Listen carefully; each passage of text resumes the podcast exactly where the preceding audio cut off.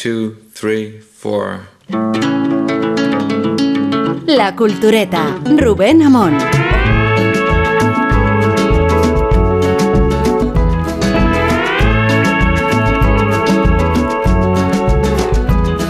That's my steak, Balance.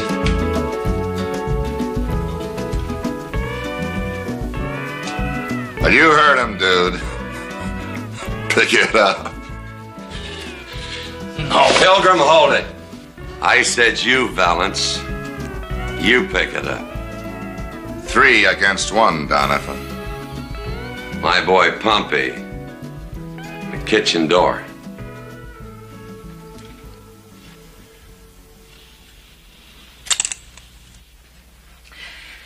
I'll get it, Liberty.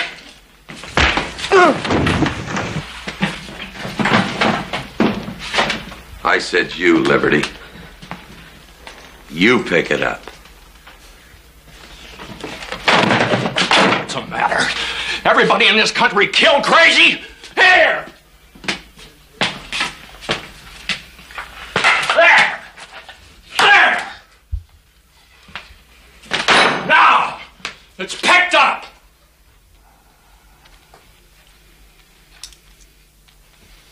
Why don't you get yourself a fresh steak on me?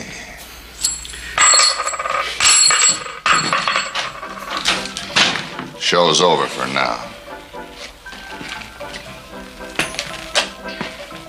Try it, Liberty. Just try it.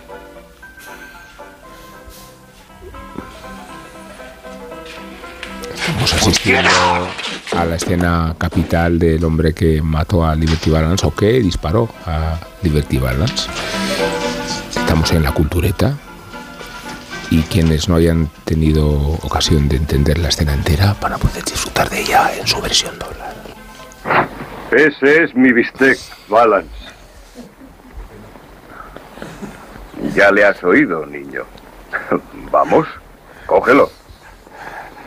No. Ransom, espera. Te lo he dicho a ti, Balance. Vamos, recógelo. Tres contra uno, Donifan.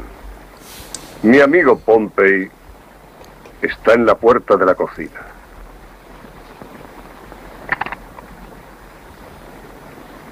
Yo lo recogeré, Liberty.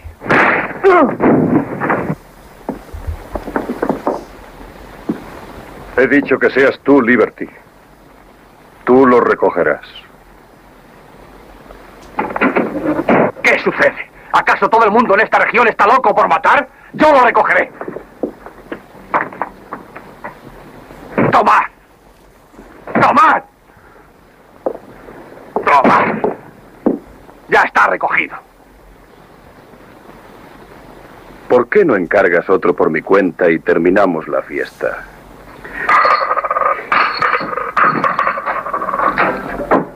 Buenas noches, Tom.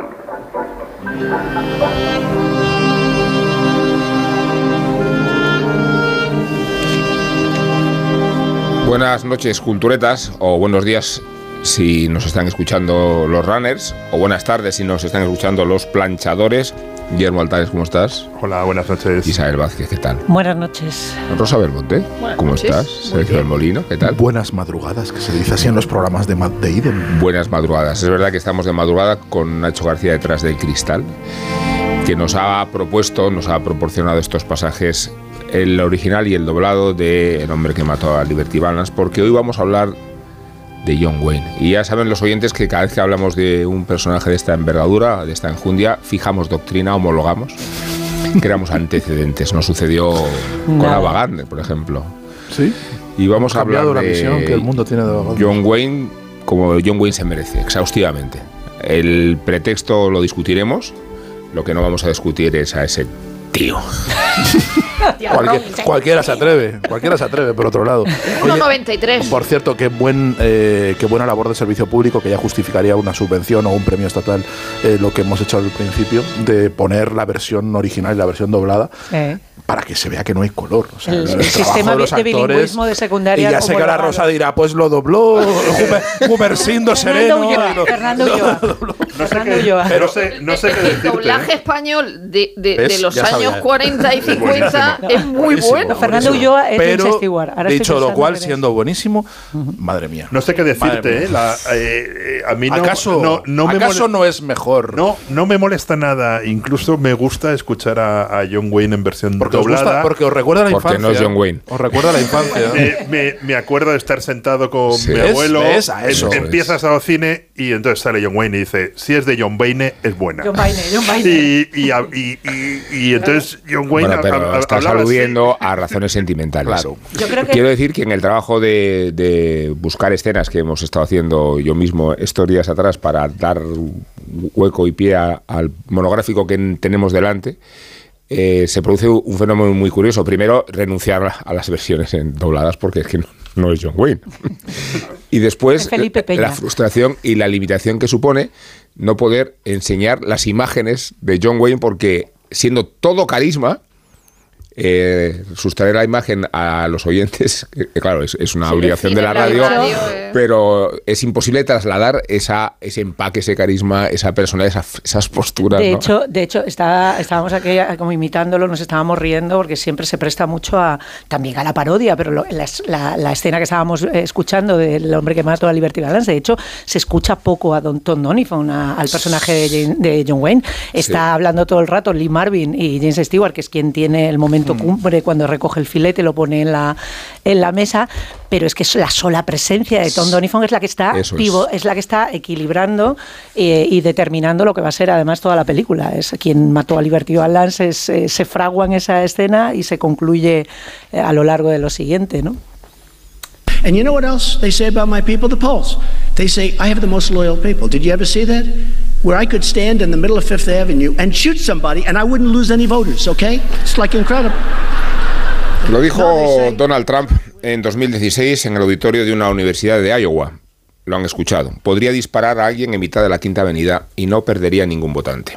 Un pastor evangélico había presentado el acto aquella mañana y ante una audiencia de cristianos evangélicos, Trump prometió que tendrían un amigo en la Casa Blanca si él llegara a ocuparla. Unas semanas más tarde, Trump cumplió su deseo, ganó las elecciones y se convirtió en presidente de los Estados Unidos de América.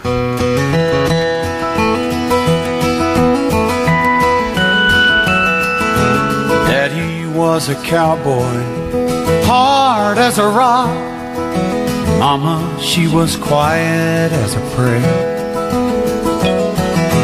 Daddy'd always tell me, son, you gotta be tough. Entre la audiencia de aquel mitin en Dallas se encontraba la escritora Christine Cobbs Dumé, que ahora publica el título Jesús y John Wayne en el catálogo de Capitán Swing.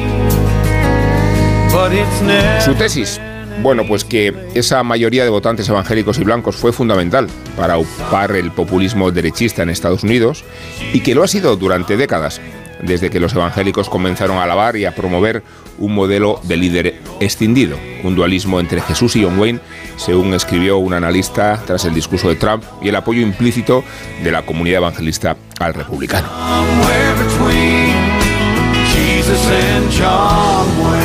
Jesús y John Wayne. Estos son dos nombres que dan título al ensayo de Cobbs y a la canción que estamos escuchando ahora.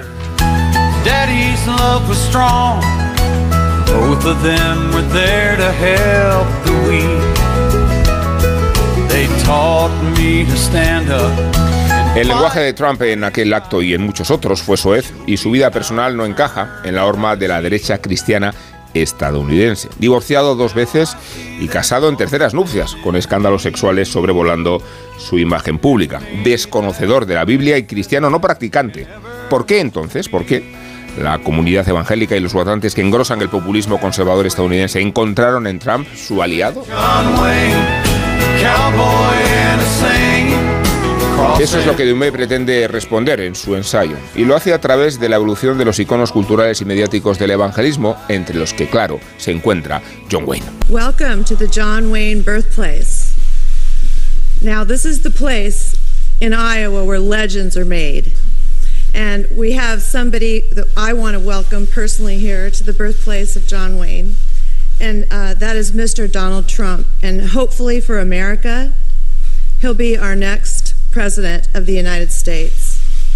And the reason that I'm here to support Mr. Trump is because America needs help and we need a strong Si leader. John Wayne siguiera aquí, sería él quien estaría aquí apoyando a Donald Trump en lugar de yo misma. Las palabras que estamos escuchando, como otras que aluden al providencialismo de Trump, son de Alisa Wayne, hija de John Wayne, durante la campaña de 2016. Lo dijo delante de una estatua de cera en Iowa, en el lugar del nacimiento del actor al que hoy dedicamos este exhaustivo y brillantísimo monográfico. Estados Unidos, decía la hija de John Wayne, necesita un líder fuerte y valiente como Trump. Alguien como John Wayne.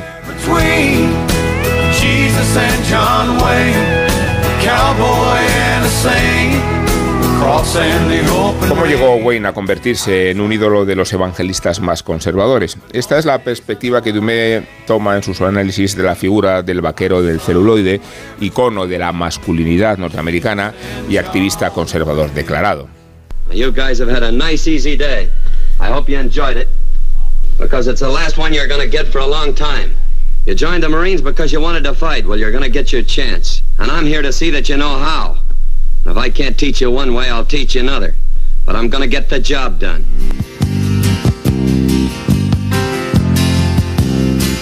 Just a good old boy. En la actualidad, sostiene la escritoria, ser evangélico conservador tiene más que ver con una cultura que con una ideología.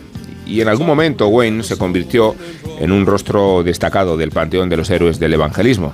Casado tres veces y divorciado dos, exactamente igual que Trump, la vida y el carácter de John Wayne tampoco aprobarían los estándares morales cristianos. Aunque no luchó en el ejército, Wayne y el personaje que encarnó en Arenas Sangrientas, que escuchábamos hace unos instantes, se convirtieron en un icono del patriotismo armado.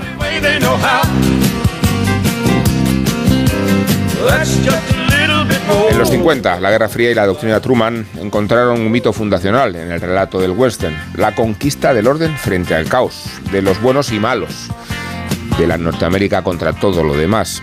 Y en los años 60 y 70, un actor de Hollywood fumador, bebedor, adúltero y divorciado se convirtió en el cowboy de culto de un evangelismo que sacrificó en parte sus principios religiosos en beneficio del altar de la masculinidad más ruda. Wayne fue un declarado defensor del Comité de Actividades Antiamericanas, del que hablamos en programas pasados. Dirigió y protagonizó El Gran Jim McLean, película propagandística de la caza de brujas. Boinas Verdes, de 1960, fue la única superproducción que apoyaba directamente la guerra de Vietnam. Y en el 64, Wayne puso su voz a este anuncio del candidato republicano Barry Goldwater. An umbrella, just that, or the symbol for appeasement. A table, just that, or a sellout abroad. A wall, just that, unless it helps you remember what has happened to a billion people in this world and what can happen to you and to your children. As for me, I choose a free America for myself and my children. An America free for all people, always. Como señala la historiadora Christine Coase Dumé, la leyenda y el hombre se funden en la figura de John Wayne hasta el extremo de lo indistinguible. Cabe preguntarse si el análisis desde una perspectiva de género tiene interés o no, y si los motivos por los que John Wayne se ha convertido en un icono del populismo derechista lo tienen también. Just a good old boy. Never meaning no harm.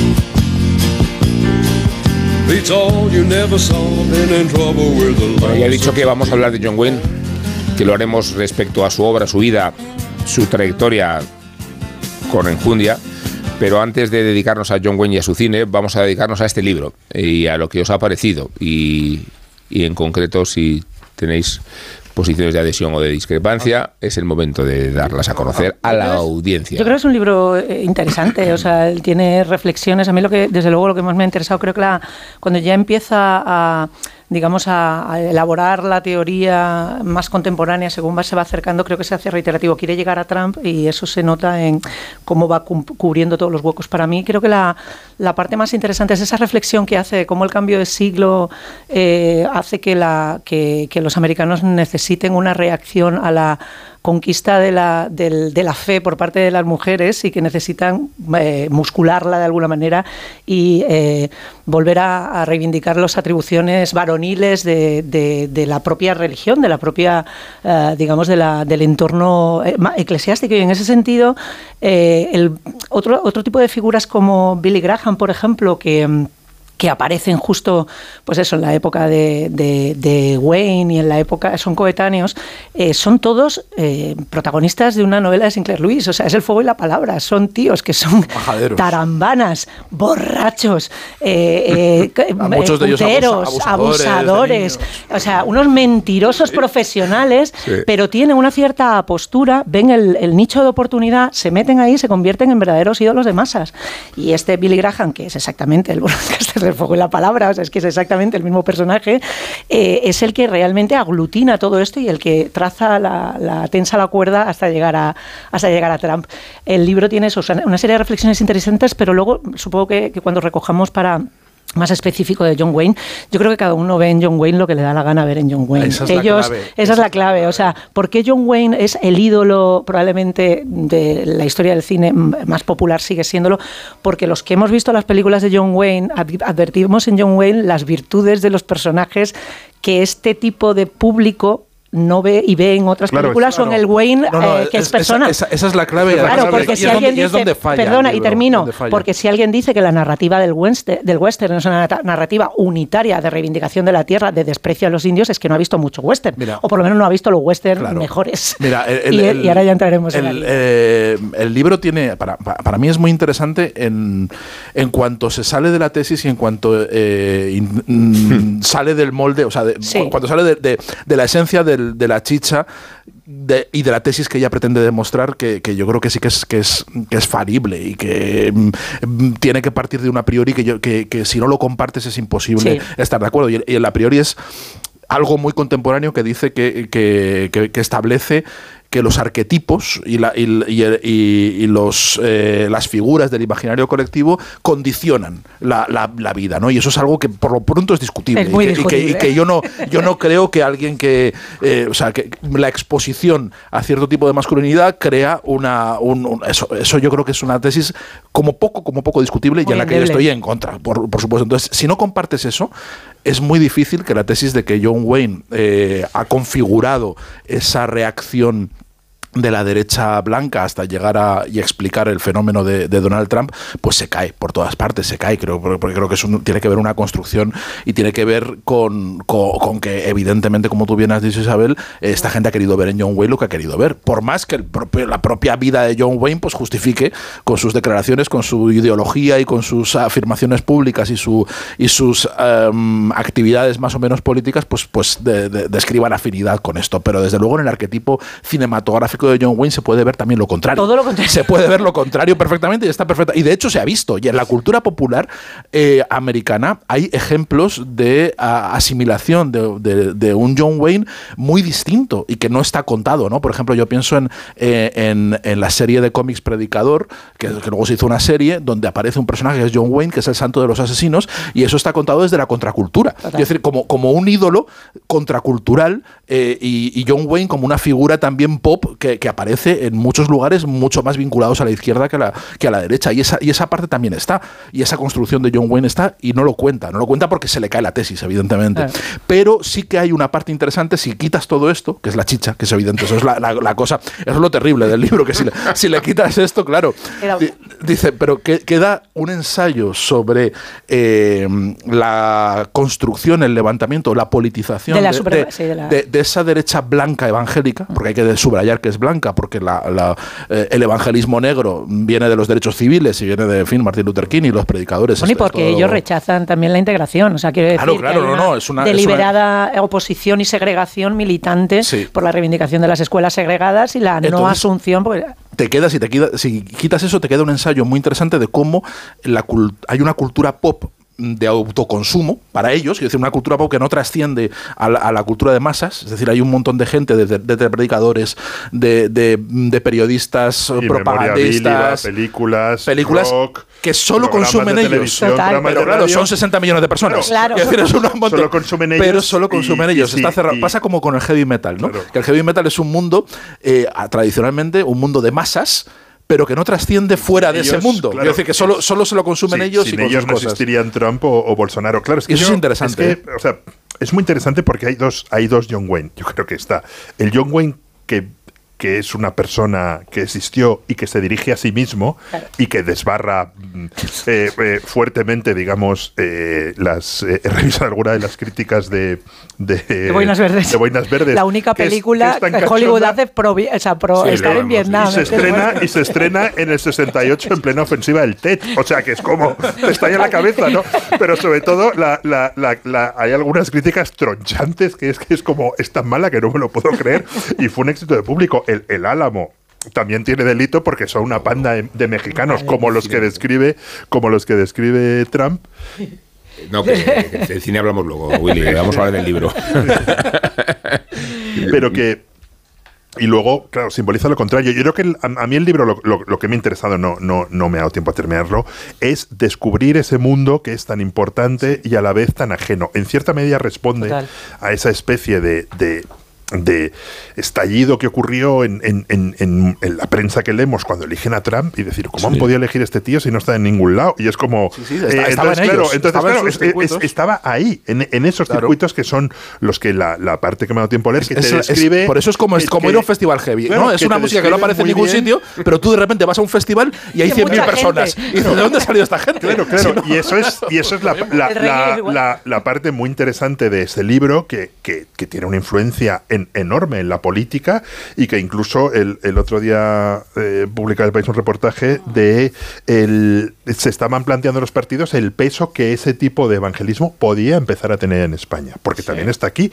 Entonces, claro, es, es como mirar, de repente miras algo que tienes delante, No pero que, que- que no lo has, que no lo has visto porque vives en, en- en- en mundos separados, porque Una no se te ocurre escuchar esa canción, porque nunca te vas a poner la, la- la radio tienen- tumbados. pasa también otro, otro ejemplo, también el, el el mundo vasco, nacionalista vasco y de, y de ETA, sobre todo el entorno de ETA. Era un mundo también cerrado, donde tenían sus, consumían su propia prensa, sus Sí. propios medios de comunicación, Su propia música. Su propia literatura. y solo había eso. Y solo había eso, y es un mundo cerrado que, eh, que- que es un ecosistema que forman para ellos y que no trasciende. Que si tú no estás de- dentro Sí. de ese mundo, no lo ves. Como el de No los ¿no? trekkies. Has Como- el de los trekkies también, exactamente Has igual. mencionado, Guillermo, el evangelismo. Eh, eh, la prosperidad en España del evangelismo está un poco más condicionada porque la comunidad tradición cristiana o católica es muy poderosa. Muy pero poderosa. pero, eh, la progresión electoral y política del gobernador de Santis en Florida se abastece curiosamente de los votantes de América Latina que son evangelistas. Que son evangelistas. Eso es lo que venía a decir ese, Sí. ese, artículo del sí. país, porque Sí. habla- metía a Ayuso, claro. Eh, no, pero que es- cierto- que cuando se dice, ¿cómo es posible que un gobernador eh, ultraconservador, eh, un poco xenófobo, se atraiga el voto de Hispano. los hispanos? Pues el punto de, de contacto es precisamente el evangelismo. Yo, yo estuve en ese mundo. y un- Venezuela, la inmigración venezolana, mexicana, Claro, eh, eso, es lo- hondureña, eso es lo que decía cubana. ese Yo- artículo, cubana. que pese a que en España Sí. tradicionalmente, aunque eso no lo decía el artículo, tradicionalmente los evangélicos han sido gitanos. Gitanos, eso es. es. decir, Sí. es Peret, que Peret Sí, llegó a ser, sí. es el padre de Mariluz, al que no- eh, es, recordemos sí. que Casado llama para poner de número uno, eh, desplazando a Fátima Bañez, es decir, que, hay- que hay cosas que, que- que claman al cielo, ¿no? Es decir, que nosotros, para nosotros es una cosa extravagante, ¿no? Sí. Ese- ser eh, evangélico decir, y cosas de gitanos. Y es verdad que ahora con la inmigración americana ha, ha- aumentado el número de, de devotos o de y añado que la geo- geoestratégicamente eh, la designación de un papa argentino obedecía también a frenar Ah, eso, hay que frenar eso. el evangelismo que Y, proviene claro, de América Y, Latina. y la- y la- y la- y la- en ese aspecto paródico, los propios americanos, la élite intelectual americana, los neoyorquinos, miran a los evangélicos como una parodia. O sea, se acaba de estrenar Girls Five Ever, la serie de, de Tina Fey, que lleva demorada como dos años, y hay unos personajes que son los padres de BC Phillips, que vienen a verla, vienen con un autobús en los que ellos están con su eh, imagen de telepredicadores los dos, porque su hija se ha divorciado y vienen vienen a traerle un anillo de castidad para que se lo ponga porque ningún otro hombre puede conocerla y le hacen una recristianización Hmm. para, o sea, que es volver a coser, vamos, simbólicamente coserle el imen. No se lo hacen porque no está dentro de tal, pero realmente eso existe y ellos lo ven, o sea, esto en la serie se trata como una, una- un cachondeo, ¿no? Una- un apunte del, del valor del libro. Christine Copes de Dumet eh, viene de ese mundo. Claro, Quiero decir, está retratando, bien. conoce, es, es, un, es también un retrato autobiográfico de, de se primera está- mano. pero se ¿no? está Y es Interesa- le ¿Se está interesa porque es quitando no se está quitando? se ha quitado y escribe desde fuera. Se ha quitado. claro. pero- Escribe Escribe, con escribe conocimiento. por el resentimiento del exfumador. Sí, Claro. sí. Yo, Rosa, también, también eh, habla eh, eh, Christine Covet Dimez de, de, de que la película que más se pone en las escuelas de verano y, y en las cosas para niños es Braveheart. Es decir, que, que la figura de William Wallace ha superado a la de John Wayne. Es decir, y a mí me parece que aquí, claro, elegir a John Wayne es muy fácil porque es un señor conservador cuando se podía ser conservador en Hollywood. Es decir, que no, digo que ahora no haya conservadores, pero, pero, pero era mucho mejor serlo entonces. Eh, eh, evidentemente que era anticomunista, pero, pero porque, eh, es verdad que en los años 50 tenía a McCarthy y apoya a McCarthy y eso está feo, ¿no? Pero ser anticomunista no está feo porque Churchill era anticomunista y nadie dice a, a, a fea a Churchill ser anticomunista, No, ¿no? es que- Y, y- y- y es verdad que era amigo de Nixon y que lo apoyó incluso después de Watergate. Y eso es ser un amigo. No es de- El amigo es cuando están las duras, claro. es verdad Es que a mí cierto. esta- estas cosas de, de- de- de- de lo evangélico me dan mucho miedo en Estados Unidos y en Brasil, o sea, porque me, me, me parecen eh, como los menonitas, esos de la película de Sarah Polly. O sea, no, no digo por los abusos sexuales, me refiero a, Sí, a un mundo, me refiero a un mundo extraño y como fuera de, de- de- a- cuando somos culturalmente, es decir, yo, yo eh, lo de las religiones eh, que tenga tanto que ver con el poder y con el acceso al poder de determinadas personas, el caso de Trump y Bolsonaro, que son los, los clarísimos, me da, me da mucho miedo decir, porque Pánico. nosotros eh, eh, podemos ser todos los laicos que queramos y, y- y queremos la religión fuera de, de- de- de la vida política, pero somos culturalmente católicos y es verdad que yo miro eso como una extravagancia absoluta, es decir, me da igual mormones que... que Y en que Estados Unidos da, da- da mucho miedo porque además hay todo un, un culto a las armas. Yo eh, tuve una vez una visión de vez. mundo. Bueno, cuenta cómo es la portada del libro, Woody. Sí, el- es, es- es Jesús crucificado con un, Con dos. un Winchester y dos Colt. Pero eh, yo tuve una visión de ese mundo porque Está bien la portada, la me- portada Está súper bien. me, me envió el periódico a Arizona a hacer reportajes sobre el sheriff Ar- Arpaio y el, y el, y el conflicto y todo Qué eso. tío. Y entonces, bueno, nos fuimos a su prisión esta, en la frontera, fue, fui con un fotógrafo en el Cristóbal Manuel y Arpaio nos tuvo como una hora esperando para entrevistarle en... eh, en la puerta de su despacho y, no paraba de pasar gente armada, pero hasta los dientes. O sea, una cosa alucinante, ¿no? Y luego lo, más gracioso es que Cristóbal se ganó Arpaio y, y- y le caímos fenomenal porque justo poco antes había hecho la foto esa tremebunda en las ventas del torero al que le, le empitonan en, en el Sí. ojo. Y la tenía todavía en su cámara. Y se la enseñó Ah. y se quedó Arpaio como fascinado y le cayó de repente muy en cristal. Entonces, ahí fuimos a ver un Tea Party, que es un- Sí. una especie de festival en un campo de, de béisbol perdido, no sé dónde, en, en, en Phoenix. Eh, y era, Ay, ¿dónde se quiere ir la madre de al- al- alucinante. O sea, er- era una especie de miedo. Phoenix es una ciudad que uno puede conducir media hora y no ver un solo cartel en inglés. Y con unos restaurantes mexicanos acojonantes, maravillosos, no sé qué. Y llegas ahí y eran todo blancos, cabreados, con una cultura de las armas y de la pena de muerte que era bastante es- espeluznante. Sí. O sea, había...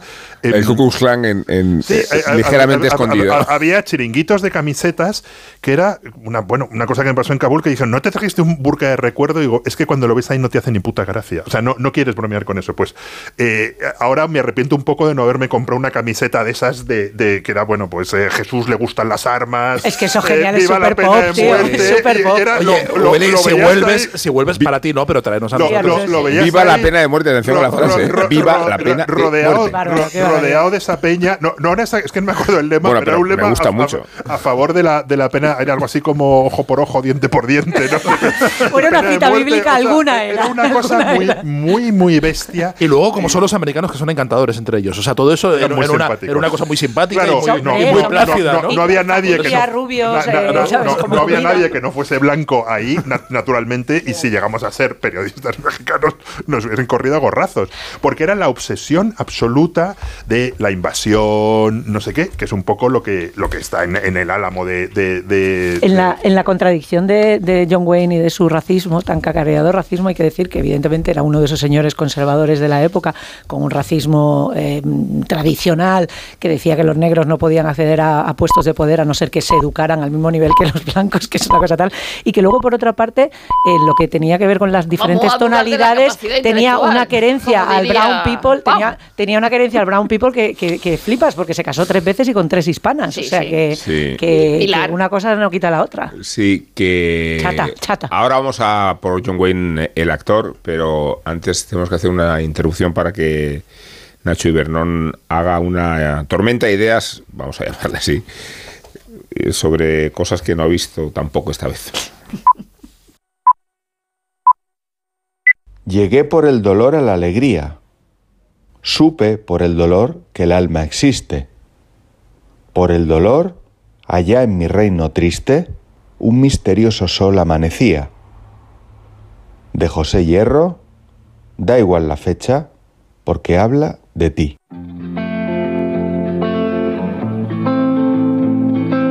Está Carla Simón entristecida y dañada, pensando que Alcarrás merecía más.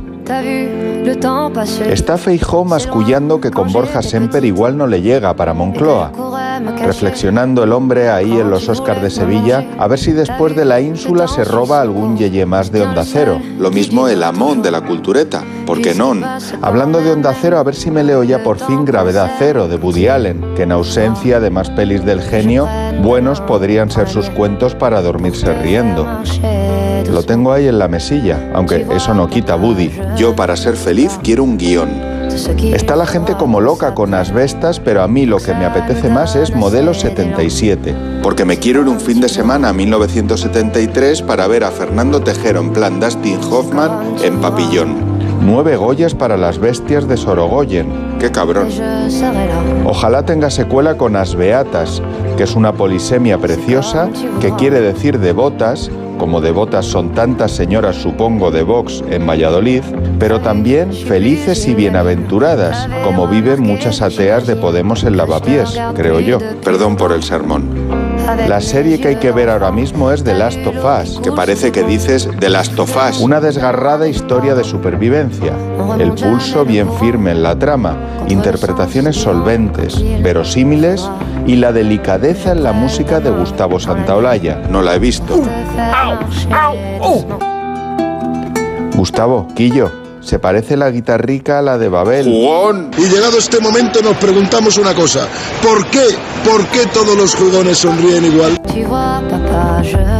Entre tanto, queda un mes para la gran batalla entre Rihanna y Lady Gaga en los Oscars, peleando allí en LA como fieras pardas por la mejor canción. La primera por Top Gun, la segunda en el rollo Wakanda Forever. Me superflipan ambas, no las he escuchado. Está el criticón pensando sobre qué se escribe la crítica ciega de la semana, pero nada. Simón, Amón, guion, papillón, perdón, sermón, jugón, canción, cabrón, todo me rima lo mismo. Criticón y Bernón, qué bajón. Todo me suena haya visto, haya oído, haya vivido. Bueno, José Hierro no. Seguiré con sus poemas.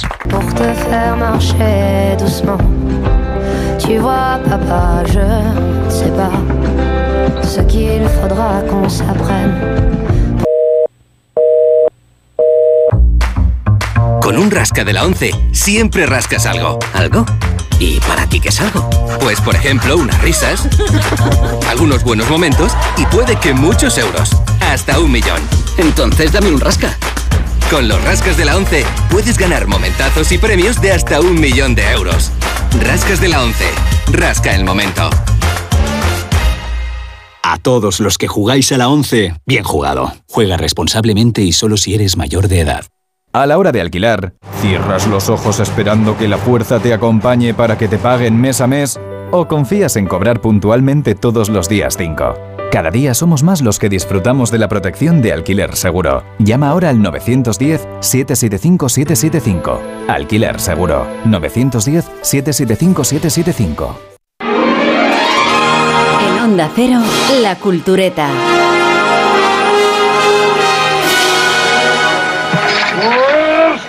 Steady, ho, ho. Hey, look, it's Ringo. Yeah. Hello, kid. Hello, Curly. Hiya, uh, Buck. How's your folks? Oh, just fine, Ringo, except my grandfather came Shut out. up. Didn't expect to see you riding shotgun on this run, Marshal. Going to Lordsburg? I figured you'd be there by this time. No. Lame horse. Well, it looks like you've got another passenger. Yeah. I'll take the Winchester. You may need me in this Winchester, Curly. Saw a ranch house burning last night. You don't understand, kid. You're under El recorrido por la filmografía y por la biografía de John Wayne lo empezamos en los años 30. Habrán reconocido este pasaje de La diligencia, que nos sirve de introducción de, ya digo, de todo el catálogo que nos queda por delante. Eh, claro, son 40, casi 50 años haciendo películas y tratar de hacer un balance exhaustivo nos va a llevar nuestro esfuerzo. Pero ha sido Sergio quien ha decidido empezar eh, el recorrido por... por de Stagecoach. Por el principio, de Stagecoach, principio. ¿no? el recorrido de la diligencia, ¿no? Eso- el recorrido eso es, del, eso de- Con todos sus por- accidentes. Empezamos en Monument Valley, ¿no? Sí. Empezamos Ah, cruzando Monument Valley. Aunque es verdad que la carrera de, de John Wayne empieza en los años 20, ¿no? Y, y- y atraviesa todo, empieza desde el mudo hasta hasta ya el cuando vuelve otra vez el mudo quiero decir o hace ya hace to- toda la historia del cine la tiene del siglo XX la eh, se puede recorrer a través de sus películas.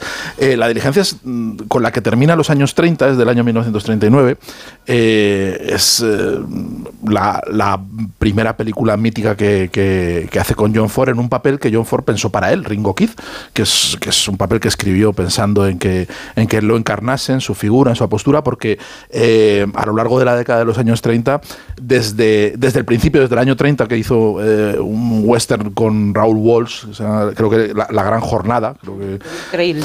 Sí, The Big Trail, la, la gran jornada, eh, que fue un western muy importante, pero que no tuvo el recorrido luego, eh, comercial que, que- que esperaban. Eh, John Wayne sí que se había empezado a encasillar en papel de, de cowboy, que había hecho otras cosas, había hecho de boxeadores, había hecho de... de Mucha serie B, sobre Mucha todo. serie B, pero sobre todo se había, se había, se había encasillado en un tipo de, de vaquero de, de western de, de western mediocre de serie B y, estaba y estaba metido ahí y estaba y parecía que estaba en un punto muerto. Parecía que era un actor que había empezado una carrera muy prometedora pero que se había quedado eh, en, un, en un estereotipo. Y John Ford escribió esto pensando en él y como él estaba ya harto de interpretar a cowboys y creía que, que esto no iba a ninguna parte se lo ofreció el papel se lo pasó a un amigo suyo a, a un- a- a otro actor de, de, de westerns de serie B le dice, mira, esto que, antes que me dice John Ford, igual es mejor para ti, que a mí no me apetece. Y el otro lo le dice, pero tío, Duque, o sea, tío, ¿qué dices? Dice, ¿qué pasa? Dice, no tienes huevos de hacerlo. Le dice, no tienes, no, no tienes narices. Y entonces, ante eso, an- ante ese Como Marty, reclamo... Maf- como Marty McFly, eh, Claro no que, le pueden llamar que gallina. eso como nos pasa como, como pasa a mí no dice que no hay narices a hacerlo que no hay huevos no entonces él, él va y dice pues hombre claro que sí lo hago pero lo hago por- pero, pero sin saber sin leerme el, el guion no lo, lo voy a hacer ahora mismo y lo hizo y ahí yo creo que empieza eh, realmente la grandeza la de- del estrellato de y, de- sobre todo de la de- del, del brillo eh, interpretativo de John Wayne, ¿no? Ahí eso es porque el personajazo que hace Ringo Kid, que es que es, Es que es Ringo Kid, que es un pre- personaje precioso, pero cómo lo encarna él, Y cómo lo cómo lo presenta. lleva y cómo lo presenta, ¿verdad? Es Es de las maravilloso. grandes, junto a la de Indiana Es Jones. una película, es un western de arte y ensayo casi también, ¿eh? Lo la de Indiana. Jones es la segunda mejor presentación de la historia del cine o la, o, la, o, la, o la primera. Lo que tuvo curiosamente la diligencia es un... Mucha gente se pregunta por qué John Wayne no fue a la Segunda Guerra Mundial. Porque no quiso. Porque no, No, quiso. sí, fue- fue Y a hay- grabar, ¿eh? Fue- hay- hay- uno fue- de los motivos es que la diligencia significó un impulso tan grande para su Claro. carrera Es que le que, cambió dijo, todo. claro, me voy aquí al ejército, me pierdo durante no sé cuántos, claro, es una película que le cambia totalmente, ¿no? Uno de ellos es que, se, Bueno, que, eh, es que tenía es- un lío con Marlene Dietrich y el otro es precisamente el enorme éxito de la diligencia, de repente le convierte en una estrella porque es verdad que es un personaje magnético, desde la primera Sí. vez que lo que, que lo Deja de ser un vaquero del montón Claro. para convertirse en, en, el en ot- en- vaquero, en- en otra en- cosa. Otra cosa y que eso es lo que dijo, pues mira, bueno, no voy a la guerra, voy a seguir haciendo... Con, haciendo con respecto, es que estaba diciendo que John Ford sí que fue a grabar y él estuvo eh, demorando el tema de ir y eso fue una de las primeras cosas eh, por las que John Ford le mm, sonconeaba un poco y se enfadó con él en muchas ocasiones porque eh, digamos que la experiencia de guerra de John Wayne, que luego es un icono para todos los militares. O sea, are- en Arenas de Iwo Jima se sigue poniendo en la Academia de Cadetes de, de- de San Diego para, para los marines, para entrenar a los marines. A día de hoy se Bueno, sigue ya, llega- ya poniendo. a la ciudad del 4 y, de julio. No, no, efectivamente. Y John Wayne tiene la experiencia militar de Marta Sánchez. o sea, ha estado tan sí, cerca sí, de la sí. guerra como Marta Sánchez. Él se hizo una gira por el Pacífico Sur y no estuvo También más fue a cerca de, de hacer. Pero A vamos, ver a las lo tropas como mismo. Marta. Y las tropas, las tropas lo llevaban fatal porque decían, este tío que está haciendo todas las películas de todos los que sí han ido a la guerra, Sí. porque Henry Fonda, Robert Taylor, todos fueron a la guerra y él se quedó con En todos esos las- papeles. En una de las biografías dicen que le silbaban. No te digo le ya John- silbaban. no te digo ya John Ford. Y John Ford, que, que fue a la guerra, que fue a grabar, que le, que, le, que le buscó un curro para que no tuviera que coger un fusil, ah, grabando pelis con él, ni por esas fue el tío. El tío decía, déjame tres películas más y ya voy, tres películas más y ya voy. Así fue. ¿eh? Volviendo a la diligencia, que es una historia mucho más bonita que la, que la Hombre, eso es penosa, bonito. que la Yo, el- escaqueo guerrero me parece estupendo. Yo estoy a No, favor. yo estoy a favor de la insumisión. Lo que no estoy a favor es de presumir de unas cosas y luego no hacer otras. O sea, si juegas, juegas. Bueno, si que- no, es no. que protagonizó el día más largo, ¿eh? Por eso te digo, es como. Ya, ya. A ver. Bueno, pero, pero igual, igual también estamos confundiendo actor y, pe- y No, personaje. no, no, no. Él se, él se beneficiaba, no quiero decir, él se beneficiaba de eso. Y es verdad que es, a ver, es una historia triste tener ese miedo de meterte en la treintena sin haber tenido tu big break, tu gran oportunidad, que aparezca la diligencia y que estalla la Segunda Guerra Mundial. Es una faena. Y que digas, ¿y ahora qué hago? Abandono la oportunidad que tengo, que fue lo que le pasó a él. O sea, yo creo que no fue tanto cobardía como cobardía ante la, la posibilidad de perder los curros que se le empezaban a ofrecer. Y, es verdad que él se hizo una estrella, insisto, sobre las oportunidades que, dejar, que rechazaron otros porque estaban Y, y este, y, combatiendo. este, y este personaje, Ringo Kid, y la, y la película, pero por centrarlo en John Wayne, Sí.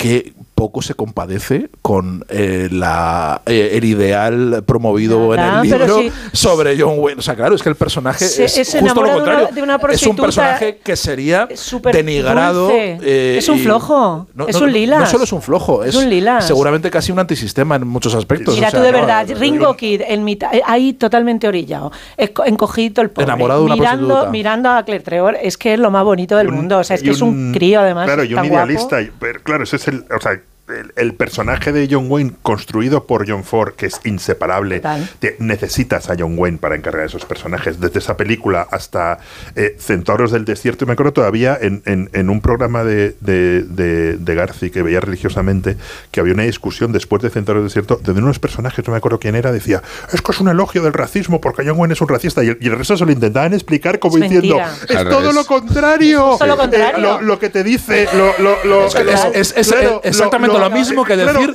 que Ringo Kid es un proxeneta. y- y- es, y- absurdo, y- es como claro, decir eso. y era una cosa muy, muy divertida porque el resto de los tertulianos eran incapaces de entender cómo era capaz de inferir eso. Decía, es que es un elogio del racismo. Y No, que, que la diligencia, que es del año 39, como habéis dicho, eh, tiene la gran importancia de que es el western.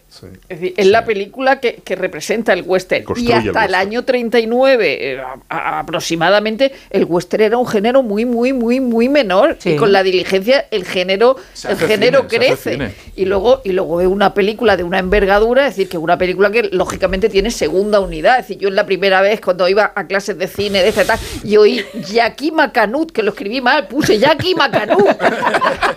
¿En serio? O sea, Qué bueno. mal, puse Jackie Macanut. Y tal, luego vi que era Macanudo. Yakima Canut, es decir, que, que película visualmente eh, que dice, madre mía, en aquellos años podían hacer esta película. Y sin Y- embargo, la podrías adaptar al teatro con, con el espacio de la diligencia Sí. y funcionaría. Sí. Y funcionaría exactamente Eh, Hay igual. una ¿eh? cosa importante que Isabel no ha dicho, es que a su hijo le gusta la diligencia. Sí, es verdad. No, y al mío también, ¿eh? Y al, tipo, y al- y al sí, mío también. El mío lo ha visto un par de de, veces. de hecho, es, es, es un cuento Sí. de Maupassant que transcurre. Sí. Sí. En la Más, el sí. que transcurre en una diligencia. De.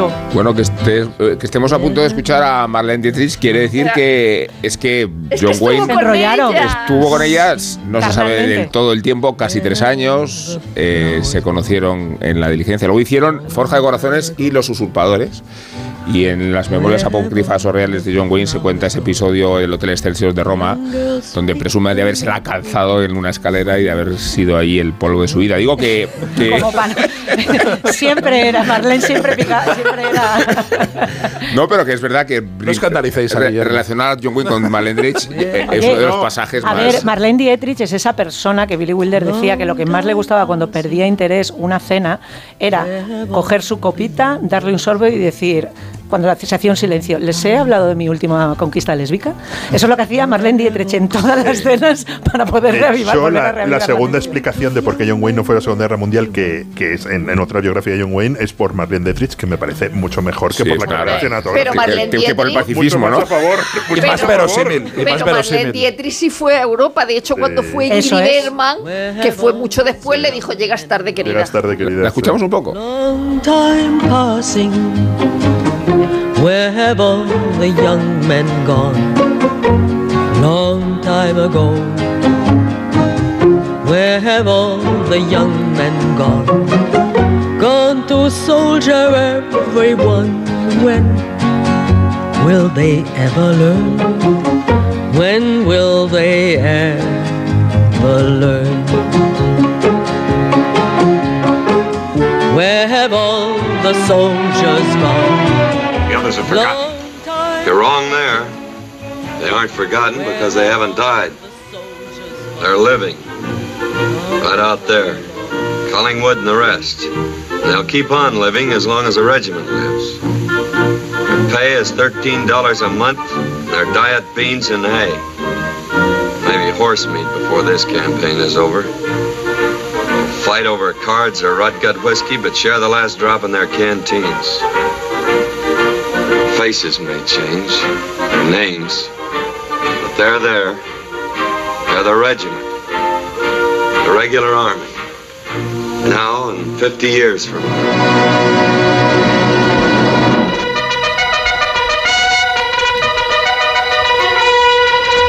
Pues nada, nos hemos trasladado a For Apache, nada menos, ¿eh? Y esta es la película señera de los años 50 que Isabel Vázquez ha elegido como... 40, 40, es del 42. De los 40, 40, ha dicho 50, del Todavía estaba en la 42. Segunda Guerra Mundial. Pues de, de los 40, efectivamente, de los 40 que ha elegido Isabel Vázquez. Yo la he elegido sobre todo, es del 48 creo. eh, es, eh, Del porque 48, lo que yo decía. Es del 48. eh, la he elegido precisamente porque refuta esa apropiación indebida que los evangelistas radicales hacen de, de la figura de John Wayne. John Wayne es en esta eh, figura. Quiero empezar por ese final que hemos escuchado, que es como to, toro, toro, toro, toro, ahí con, Sí. con- con- con, eh, la música de fondo Espera, y con te la la, ponemos, si tú quieres Pónmela, escuchar. pónmela, por favor. Eh, Sí. En la que está John Wayne hablando y loando a el personaje de Henry Fonda, a, a- a Collingwood, a todos los, los que, bueno, no hagamos spoiler, aunque sea una película No, del 48, claro que sí, por de favor, lo que sucede, pero aumentando la leyenda de estos, de estos protagonistas. Eso es, de estos protagonistas de una gesta de reducir a los apaches. Y es todo mentira, es todo mentira. Realmente lo que está haciendo a la hora de ensalzar es mentir encubriendo su propia grandeza, que es el gran héroe de la película. O sea, cuando alguien coge este discurso y lo utiliza como esto es engrandecer las figuras de los grandes, es mentira. Lo que sucede en For Apache, vean ustedes la película, que es una maravilla, eh, es todo falso. O sea, es, pri- imprime la leyenda. Eso es lo que hace el, capitán York, que es el personaje de John Wayne. Como decía, es todo lo que la gente no quiere ver en John Wayne cuando quiere reivindicarlo como un, como un personaje radical. Es secundario, no es el protagonista de la película, para empezar, o sea, que no es el John Wayne eh, estrella que empieza, o sea, aparece por ahí en un momento determinado, pero no es el, el que llega a todo el foco. Es no solamente respetuoso Ojo, con los indios, sino es... la diligencia, John Wayne ni siquiera aparecía. No, no, no, no, no, sí, por supuesto, pero que además es que en esta que tiene un peso enorme, eh, aparece mm, pues a los 10, 15 minutos de película y además ni siquiera le dan un plano de entrada para que él se Sí. pueda lucir, o sea, es que está, está por ahí. Eh, no solamente respetuoso con los indios, sino que es la única, es, es la persona que realmente ha establecido un contacto directo, que respeta al jefe indio, que le trata como tal, que, que, que- que no tiene ningún tipo de problema a la hora de, de establecer una relación de supeditación para que el conflicto no vaya a más. Es pacifista en esta película, es un tío que no quiere, que quiere evitar a toda costa que haya una, una confrontación sangrienta. Es una casamentera, o sea, en sus ratos libres se dedica a, a- ejercer de Celestina entre los, digamos, los dos enamorados, los dos guapitos de que son Shirley Temple y este otro rubito eh, que creo que estaba también en, en Arenas de Iwo Jima, nunca me acuerdo de su nombre, Eh, y es un personaje maravilloso, o sea, él como personaje y luego la película que Pronuncia tiene- una de las mejores frases de la de del eh, que, tanto, que tanto le gusta que tanto le gusta a Willy Adelante, de por favor. tanto le gusta a Willy A ver, que Willy, es- dila tú, dila tú, Willy. No, que la diga Isabel. no, esto es cuando aparece el personaje de Henry Fonda, que es un imbécil que viene degradado y amargado a Fort Apache, que dice, yo qué hago yo aquí en Arizona, cuando tendría que estar eh, dando clases en West Point, eh, como mínimo, o en primera línea le han degradado, y dice, es que los apaches son idiotas, y dice John Wayne, los apaches son cualquier cosa menos idiotas y cobardes, dice, son idiotas y cobardes, dice, cualquier cosa menos idiotas y cobardes, dice, pues no es la impresión que he tenido viniendo por aquí eh, y viendo, viéndolos por ahí, por estos, puer- por estos campos perdidos, dice, si, lo vio, si los vio usted, señor, no eran apaches que es una de las frases preferidas de la historia del cine de, de Willy Altares. tiene otra conexión con John Wayne que la, la, la cita Michael Herr como que la citaban bastante en, en Vietnam sobre el Vietcong. Es decir, he visto unos Vietcong y le decían, si, sí. si los vio señor no eran Vietcong. Y en definitiva, lo que sucede con Ford Apache, como casi todas las películas de John Ford, es que si les quitas los uniformes, primero que es un western barra eh, del ejército, o sea, es del ejército barra western, porque cuando llega eh, Henry Fonda, allí están todos desarrapados. Pero es que eh, es, están- una película de posguerra. Eso te iba a decir, de están posguerra. tranquilísimos, no van con uniforme, van como con los con los Fedora, que él luego se dará cuenta del calor que hace si no te pones un sombrero Sí. de esos que te parapete y tal. que están como aclimatados, ¿no? Están adaptados al entorno y de, y de costumbres muy, muy relajadas. Pero decía que, como todas las películas de John Ford, si tú les quitas los uniformes, les quitas las plumas, les quitas los miriñaques y les quitas eh, todo ese tipo de cosas, se puede trasladar a cualquier trama de ahora mismo. El nivel de corrupción, de ineptitud, de estupidez, de, de- de obsesión por el poder es exactamente cualquier historia de ahora y es igual de Y divertida. el humor. El Y el humor. humor, por favor. ¿Cómo se Sin ser una película de guerra, porque ya sabéis Fuerte. que las películas de guerra no pueden ser un, un western pese a No, vuestra no, no pues, puede ser, es imposible. pese a vuestra ignorancia, No, no, no, pese a vuestra incompetencia e, ¿Dónde e- se ha e- visto? ignorancia que Una película de guerra con que- militares, que, no, que no. Gladiator, Es, que Gladiator es una película de guerra, pero dicho esto, es el, el conflicto entre un oficial in- inútil que lleva a sus soldados a, la, a la- a la perdición arrogante. y arrogante y el y el y el número dos digamos que es el que está de verdad es un conflicto eterno en el cine de guerra Mm. véase por ejemplo los dos primeros capítulos de Hermanos de Sangre Totalmente. que es exactamente eso O es donde Catherine lo- Kaywood con los otros policías. con los otros policías, claro, es una cosa et- eterna que aparece en, en- en- en todo el cine donde alguien lleva uniforme o tenga que resolver un problema dentro de una dentro de una cadena de mando, ¿no? Pero es exactamente For Apache son los dos primeros capítulos donde eh, David Schwimmer es un oficial absolutamente Total. inútil y el resto dicen no queremos ir a la guerra que nos van- que con este tío al mando Pero es que es no". asombroso el pulso de Ford, de verdad. Es que es una película que es que no, no, no- no envejece. Es que esto lo repetimos cada vez que hablamos de la diligencia, hablamos de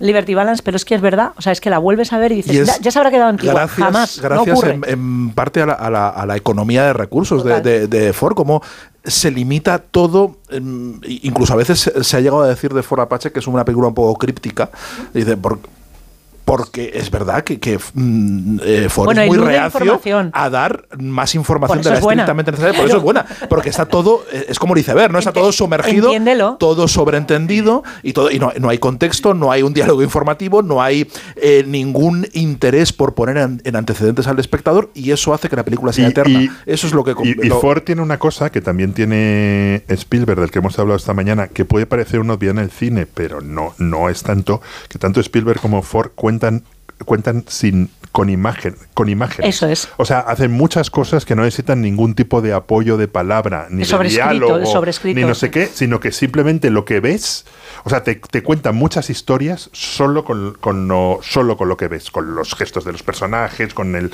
¿Con el quién montaje, decide enfocar? ahí- Porque con tantos personajes con- pasa con mucho en decide For enfocar, Apache que hay muchos eh, personajes. y- y, te- y si tú le das plano a un personaje que te está dando la información que necesitas mientras estás en segundo término escuchando otro diálogo, tienes una doble información. diligencia- eso lo- en la diligencia se, se ve muchísimo Sí. y ahí se ve clarísimamente, bueno, más cosas, la influencia de, de, de Spielberg, ¿no? La diligencia hay mogollón de escenas que, es que, que no, que no te hace falta diálogo. Hombre, ¿cómo contar la vida de Dallas sin contar nada de ella, sin saber nada. Bueno, tanto, es así que Ringo Kid no se entera de que es prostituta hasta los 20 minutos Claro. de película, ¿sabes? Dice, ah, pero, ah, que es prostituta.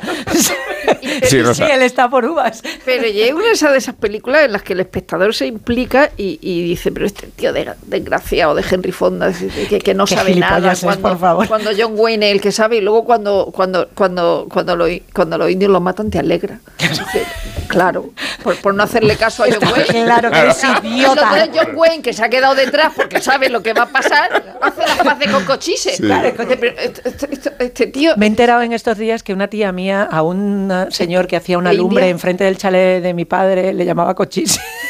Así. Así. Claro, era una persona nacida en los años 30 que se había criado viendo películas del oeste. y 14 como hacía películas, lumbre, ¿eh? Hicieron John Ford. cochise. 14 películas hicieron John Ford y John Wayne juntos. Y claro, son muchas, pero es que John Wayne hizo 153. barbaridad. Un regalo para Isabel, por favor. Se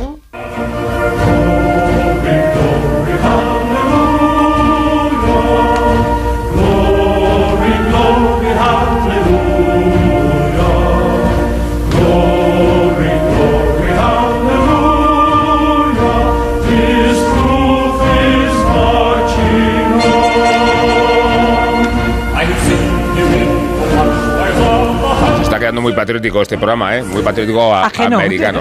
Así que vamos a hacer una interrupción. Y vamos a hacer una interrupción porque entra en juego Miguel Venegas, que nos habla de Jerry Pawlowski. Por si no lo sabíais, el mejor esgrimista de todos los tiempos. Combatió a los nazis en el gueto de Varsovia y se metió en la carrera militar para poder competir en esgrima, disciplina, ya decimos, de la que hizo historia.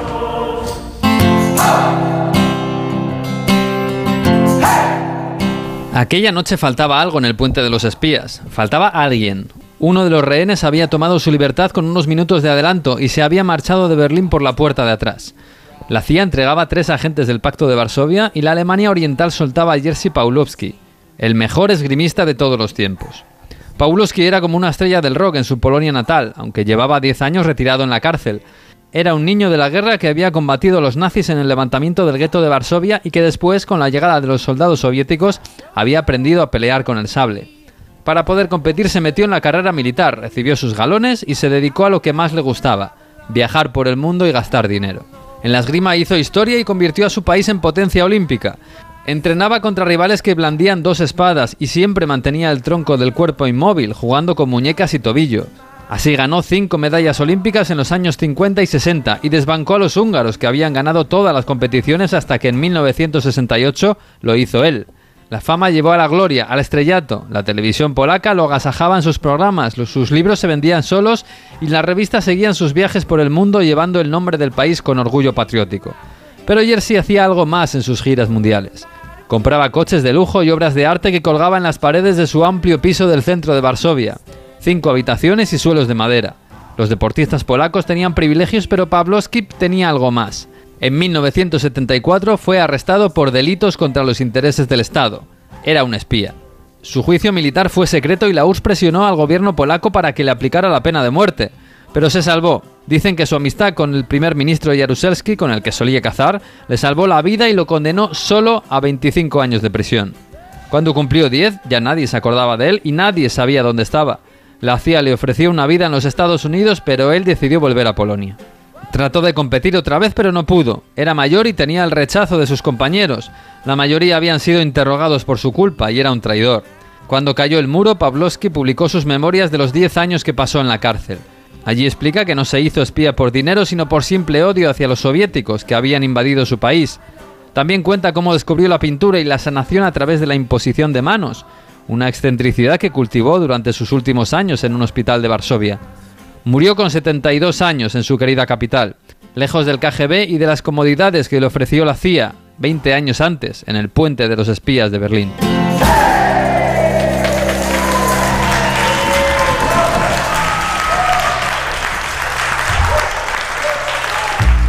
¿Sabes todo lo que rascas con un rasca de la 11? Pues imagino que si te toca puedes rascar mucho dinerito, ¿no? Claro, y momentos inolvidables, o muchas, pero que muchas risas. Y sí, también puedes rascar premios de hasta un millón de euros. Ah, pues entonces dame un rasca. Con los rascas de la 11 puedes ganar momentazos y premios de hasta un millón de euros. Rascas de la 11. Rasca el momento. A todos los que jugáis a la 11, bien jugado. Juega responsablemente y solo si eres mayor de edad. ¿Qué está pasando en Málaga? En los últimos años, la capital de la Costa del Sol se ha convertido en un referente turístico, cultural y tecnológico en España y en Europa. Las principales compañías del mundo se están instalando allí y la ciudad y la provincia están de moda. Hace unas semanas, promovido por la Diputación Provincial, abrió el Museo número 40 de la capital, OXO, el primer museo del videojuego de España. Exponente del pasado, el presente y el futuro de una dinámica industria que ya factura más de 1.800 millones de euros en nuestro país y 180.000 millones en todo el mundo. Desde allí se emitirá el programa Por fin no es lunes, con Jaime Cantizano desde OXO, Museo del Videojuego de Málaga, con la Diputación de Málaga, Turismo y Planificación Costa del Sol y el Ayuntamiento de Málaga. El domingo 19 desde las 8 de la mañana, Por fin no es lunes, con Jaime Cantizano. Te mereces esta radio. Onda Cero, tu radio. Pantalla. Pantalla. Pantalla.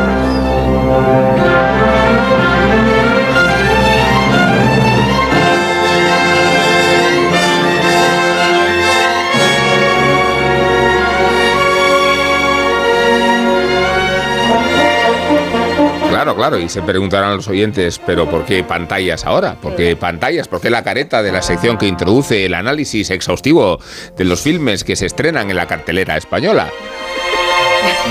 Pues ¿por qué? Pues porque esta música de Victor Young introduce una película de John Wayne que se titula El hombre tranquilo. Película de John Wayne y de John Ford, claro. Otro western. Sí. De Desde que- el punto de vista europeo, western. Y una película de guerra, no te jodes. Punto de vista europeo, De sucede guerra. al oeste de Europa. Al oeste de Es una Europa. comedia, es una comedia romántica, no liéis. de que os voy a poner este pasaje, no sin antes recordar el buen gusto que tenía John Wayne eligiendo a sus parejas, no solo sentimentales, porque la pelirroja Maureen O'Hara tampoco es que fuera fea.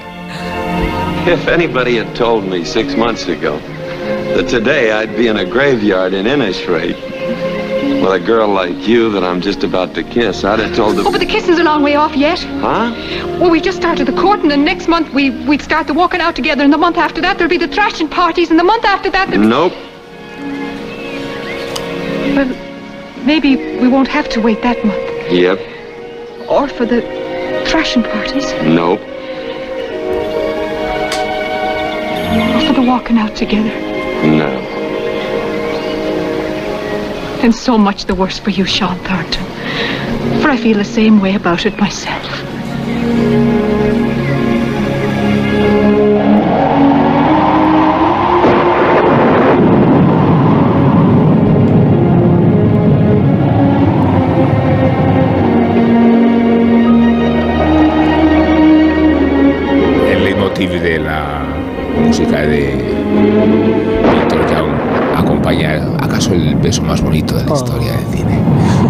Rosa, eh, tú eligiste esta película para hablar de esta década, que está así de los, de los 50. El 52, sí. Yo elegí esta película porque es mi película favorita de John Wayne y mi película favorita de John Ford. Y luego, sobre todo, por Maureen O'Hara, ¿no? Que me parece la, la aparición más impresionante de la historia del cine cuando está allí con los borregos. Y, y a, a Sean Thornton también se lo pareció. ¿Cómo no te vas a enamorar cuando la ves allí con las ovejitas, ¿no? Eh, eh, eh, una fuerza extraordinaria que también gustó a ET, claro. Eh, la película que, que homenajea Es la película a favorita Steven- de ET, es verdad. Spielberg en es decir, el momento del beso y el viento. El viento tiene mucho que, que ver en la película. Yo creo que, que la, la- el, el hombre tranquilo, que era un relato que escribió Maurice Walsh en el 33 se publicó, pero pocos años después, como en el 36, John Ford la palabró. Es decir, desde el 36 la tenía hasta, hasta 15 el años, 52 sí. que puede hacer que puede hacer la película. Y, y desde luego es una película de amor, pero también es una película de guerra, no, no en el sentido de una película de guerra Un western. según las reglas de, de Willy, pero es una película de bandos, de de, Willy.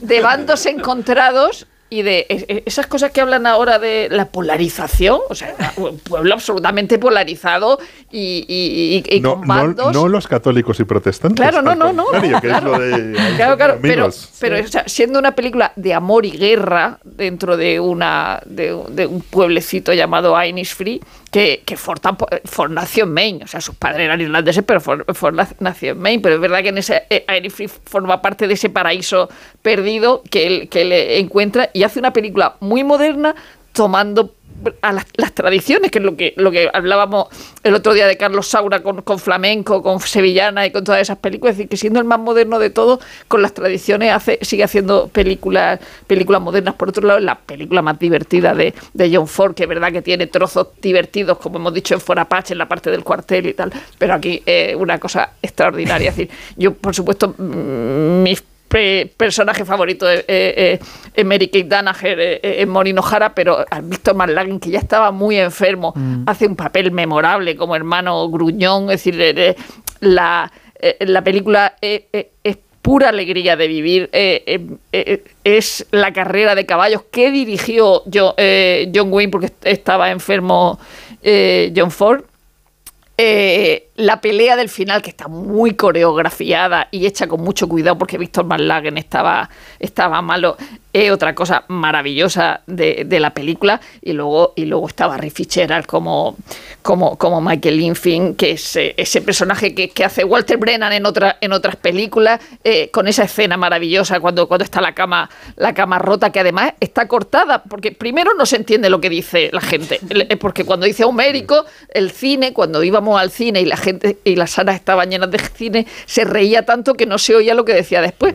Pero es verdad que, que- que suprimieron, hay una especie de salto en la película porque suprimieron lo que dijo, lo que dijo después porque tenía un poco de connotaciones sexuales y De- entonces lo, lo de, de cortaron. la pelea rosa tiene, yo creo que mi chiste favorito de la historia del cine, que es al, de los al- apaches. al- al tío al que le están dando la extrema unción y, cuando le dicen va a ver la pelea y se levanta corriendo. Maravilloso. De cómo me voy a morir perdiéndome A estos dos. Da- les- eh, eh, os, os contaba en el chat esto que, claro, estoy volviendo a ver, eh, estoy viendo por primera vez Doctor en Alaska y en el segundo capítulo el personaje de Maurice, eh, cuando le echan de la radio, antes que de- a- a- charla, a- ¿eh? antes de que le echen de la radio, hace un gran elogio de, de, de John Wayne y dice, de, de niño, me, o sea, cuenta la experiencia de John Wayne y dice, todas menos el hombre tranquilo, dice, ese es un rollo. y entonces, claro, después de, de- de verlo, dice, esta me aburrí como un loco. Y dice, claro, es verdad que siendo un personaje que tiene muchas características de otros personajes de, de John Wayne, por ejemplo, el, eso que se dice el héroe reluctante, que yo diría el, el héroe a pesar suyo, alguien Sí. que, que en este caso no, no, no quiere boxear por lo que sea, es verdad que es una película, mm, es un personaje muy diferente de muchos otros personajes de, de que hicieron juntos Ford, Ford y, y John Wayne, y tal vez mm, yo estoy bastante de acuerdo contigo, que creo que el, que el, el peso, el sentido del humor es, es, es en- en- enorme. Pero no es un Porque personaje película- real- realmente es, es un. Es como. eh, Es intentar contar lo que, lo que no ha contado de, eso- de, de- de la construcción de ese personaje llamado John Wayne que, Mm. que aparece en, en todos los personajes de, la, de las películas que hizo con John Ford es contar es, es como si te eh, parase un momento y te contase lo que ha sido ese personaje un tiempo después y, y nos, y nos contase eh, el- una coda una coda que está en las otras películas está en elipsis. Es y aquí y aquí nos lo cuenta no es, es como una un desvío en el camino ¿no? La- y, por, y por eso se va a Irlanda el- también. De hecho, el, el personaje más común en las películas, las colaboraciones de John Ford y John Wayne, es el, digamos, forajido con valores. Es el tío que está fuera de la ley de alguna manera y que, sin embargo, tiene una responsabilidad moral extra, que es el Ringo Kid, que es Tom Donifon, eh, Que que es también Ethan, ¿no? que también es Ethan eh, de, de Centauros del Desierto. Es un tío que es un independiente, no quiere nada. eh, y, y Sean Thornton es justo lo contrario, es una persona que vuelve a, a- a intentar recuperar un paraíso perdido. Yo, hay una hay una parte de perdona hay una parte del, del- de lo imaginado de Innisfree y de esa de esa sublimación que hace de, de una Arcadia totalmente irreal, saturada de colores eh, dentro de las capas que siempre tienen esta, en las películas de Ford, que hay un vecino que dice se ha pintado la puerta de verde, ¿no? Dice pues que sepa que el rojo aguanta muchísimo más. Dice esto es lo que haría un americano que viene a vivir a Irlanda, una pintar la puerta de verde. Fíjate ¿sabes? que es una película de puertas, porque pasan muchas cosas cuando se cierran las puertas o cuando se abren las Sí, puertas, igual que igual que Centauro del Desierto es una película de puertas, pero más bien de dinteles, porque dinteles, las puertas están es. abiertas. Pero es verdad que lo de las puertas... Lo de las puertas está Y- todo el e- rato. Incluso explícitamente, ¿no? De- en, en Y- esta casa no habrá más puertas decía- que las que tú cierres en tu, verdad. en tu corazón. Es ¿no? verdad, eso es como tu bonito. Mezquino corazón. Mezquino Mezquino corazón. corazón. A ver, Maureen O'Hara, que siempre llamó Mr. Ford a John Ford, a pesar de que fueron amigos durante toda la vida, eh, a Duque, le le llamaba gritaba. Duque y ella y él le consideraba a Maureen O'Hara una de sus amigos, ni siquiera... Cinco películas. Mira que era difícil no ver a, a, a Maureen O'Hara como la persona más, más guapa del planeta, que lo era. Pues decía Maureen O'Hara que tanto que esperaron de hacer la película, dice cada cierto tiempo le decía, señor Ford, señor Ford, que al final vamos a tener que hacer los papeles. Dice, Duke y yo vamos a hacer los papeles de la viuda y del hermano de Mary Kate. Dice, para eso vamos a quedar como sigamos demorando la película. Y de hecho ellos son mayores, cuando hacen la peli no son jovenzuelos, son gente ya, ya madura, ¿no? Bueno, bueno, no son tan mayores porque en el artículo de Joan Para la- Didion, para la época cuando, sí. cuando Joan, ya, ya, pero cuando Joan Didion estaba haciendo el reportaje que, que hace su gran artículo sobre John Wayne, John Wayne que estaba hecho un carcamal tenía 57 años solo. O Pero sea, es que la, es la- increíble. la- la gente entonces era más. Era mayor. Era mayor. Este se- se entonces, en los años por 50 la gente era más vieja. Pero, ahora, pero sí. también, o sea, sí que hay un cambio porque yo creo que, que, que es una que es un también es una reflexión sobre que la violencia no es inocente, ¿no? Sí. Eh, en- o sea, es verdad que, en- que en el que en, en el oeste, el cine del oeste, la violencia es, es en- bueno, como el hombre que mató a Liberty Balance es una reflexión sobre la violencia, ¿no? Pero esta peli también, ¿no? Sí. Es, o sea, en realidad el personaje del boxeador dice, oye, aquí el único que sabe lo que significa un combate soy yo y puedes dejar, pu- puedes mat- matar a alguien, no, o sea, es esto no es no es un juego, aunque al final Pero se de nuevo está implícito. Tampoco juego. sabemos exactamente qué es lo que le ha llevado, ni. O sea, no. Bueno, el, el- Bueno, sabemos que ha, que Sa- ha sabemos que muerto mata a alguien en un combate, pero- y pero- dice, pero- pero- cuelga los guantes. Pero no hay una reflexión explícita acerca Ah, no, no, de no, no que hay ha moralina ni hay moralina, no, hay. hay subrayado. eso es. y eso hay sobre todo, y eso sí que yo creo que sí es una constante, es una reflexión sobre la responsabilidad, sobre el ejercicio de la responsabilidad. Eso sí que es eh, en, todo lo- en casi todas las, las películas y en las colaboraciones de, de Ford y de, y de John Wayne, está porque además el- la presencia de John Wayne siempre se erige como, como el centro moral, de alguna forma, de manera voluntaria o involuntaria, pero siempre Bueno, termina está- está remitiendo a él pero sobre todo porque, y eso tiene que ver mucho con la cinematografía, John Wayne, que es una persona que manda a Raúl Walsh a pegar voces en un, en el, en el digamos, en el, en el set de la Fox, porque tenía la voz atiplada, no olvidemos que él cuando empieza no tiene ese vozarrón que lo tiene que educar. Esa presencia inevitable que John Ford ve en él cuando está sin hacer algo que es cine puro. Dice, estaba inmaduro, ca- prácticamente no sabía hablar, era un niñato, no tenía ningún tipo de valores, ningún tipo de tal. Dice, pero tú le enfocabas con una cámara y eso es lo que hace una estrella, tenía star quality. Era inevitable. Entonces, desde el principio en el que John Wayne es un mm, bombonazo, porque tú lo ves en los años 30 y parece un tipo guapo de ahora, hasta la madurez, lo que tiene es una presencia que es inevitable. Y esa presencia con esa tan mastodonte remite a una serie de valores, que luego cada uno se los apropia convenientemente, pero que eh, es ineludible que el centro de responsabilidad caiga sobre él. Lo vamos a ver en esta película cuya banda sonora es más o menos así.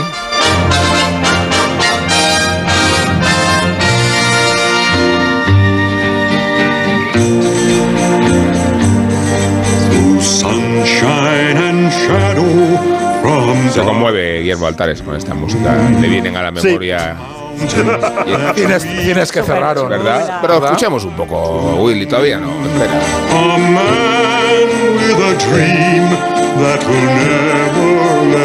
Si todavía nadie hubiera identificado esta película, vamos a facilitar una pista con una escena en la que aparece John Wayne categórico.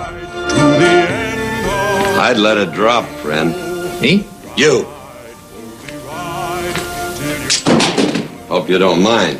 Always seems to take more than one, doesn't it? It's because they're no good.